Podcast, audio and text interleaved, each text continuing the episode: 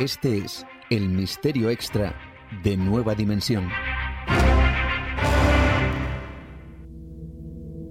El enigma de las hermanas Fox. Veréis, es cierto que desde épocas muy remotas las creencias de diferentes civilizaciones identifican al alma o al espíritu de los fallecidos desde un prisma casi mágico. En muchas culturas es al espíritu de los antepasados a los que hay que guardar respeto ya que de algún modo está presente. Pero nunca se había planteado la posibilidad de que estos regresaran para comunicarse con los vivos de la manera en la que lo conocemos. Con ese prisma, inquietante y casi de terror, vamos a descubrirlo. Todo ocurrió en la primera mitad del siglo XIX cuando tres hermanas, Kate, Margaret y Leah Fox, comenzaron a experimentar extraños fenómenos en su casa de Hillsville, en Nueva York. Pero no solo ellas, también el resto de su propia familia. Según lo recogido en las crónicas de la época, la propia madre llegó a declarar, no pudimos descansar, por lo que concluí que la casa estaba encantada por un espíritu atormentado. Al parecer, incesantes ruidos se adueñaban de la casa y según cuentan algunos, una extraña voz se escuchaba por las estancias.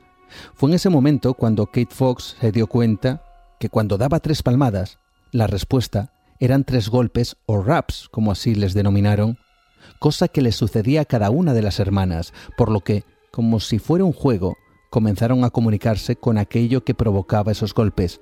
Para ello, establecieron una regla. Dos golpes significaba sí y un golpe significaba no. Este fue el comienzo de la era del espiritismo y de la fascinante posibilidad que permitía hablar con los muertos. Y digo hablar con los muertos porque las hermanas empezaron a hacer todo tipo de preguntas, llegando a la conclusión que quien estaba tras los ruidos y los golpes era el espíritu de un hombre llamado Charles Resma, un vendedor ambulante que decía haber sido asesinado en esa casa antes de que la familia Fox la habitara. La noticia se propagó por todo el país, lo que atrajo a diferentes personas para descubrir los poderes mediúmnicos de las hermanas Fox, y también los que afirmaban que todo era un engaño, por lo que se sometió a varias pruebas la veracidad de esa comunicación. Pero no se descubrió el supuesto engaño, por lo que las hermanas alcanzaron fama internacional ofreciendo sesiones públicas de sus dotes para contactar con los muertos. Así lo hicieron hasta el año 1876, hasta que Margaret, se dice que por venganza, declaró en el New York Herald que todo había sido una farsa. Cuando intentó rectificar y retractarse, ya era demasiado tarde. La reputación de las hermanas había caído por los suelos, a pesar incluso de que los fenómenos se seguían repitiendo.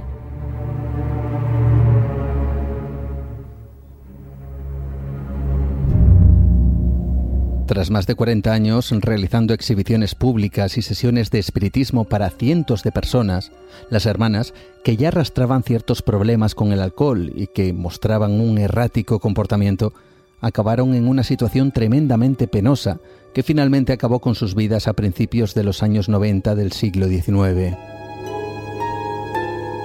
Hoy en día hay quienes están a favor de su veracidad y quienes afirman que fue todo un engaño.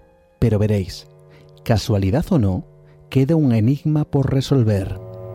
El 23 de diciembre de 1904, más de 10 años después de su muerte, durante unas reformas en la casa de las hermanas, fueron encontrados los restos humanos de un hombre que nunca fue identificado, coincidiendo así con la historia de aquel espíritu que decía se comunicaba con las hermanas Fox en aquella casa.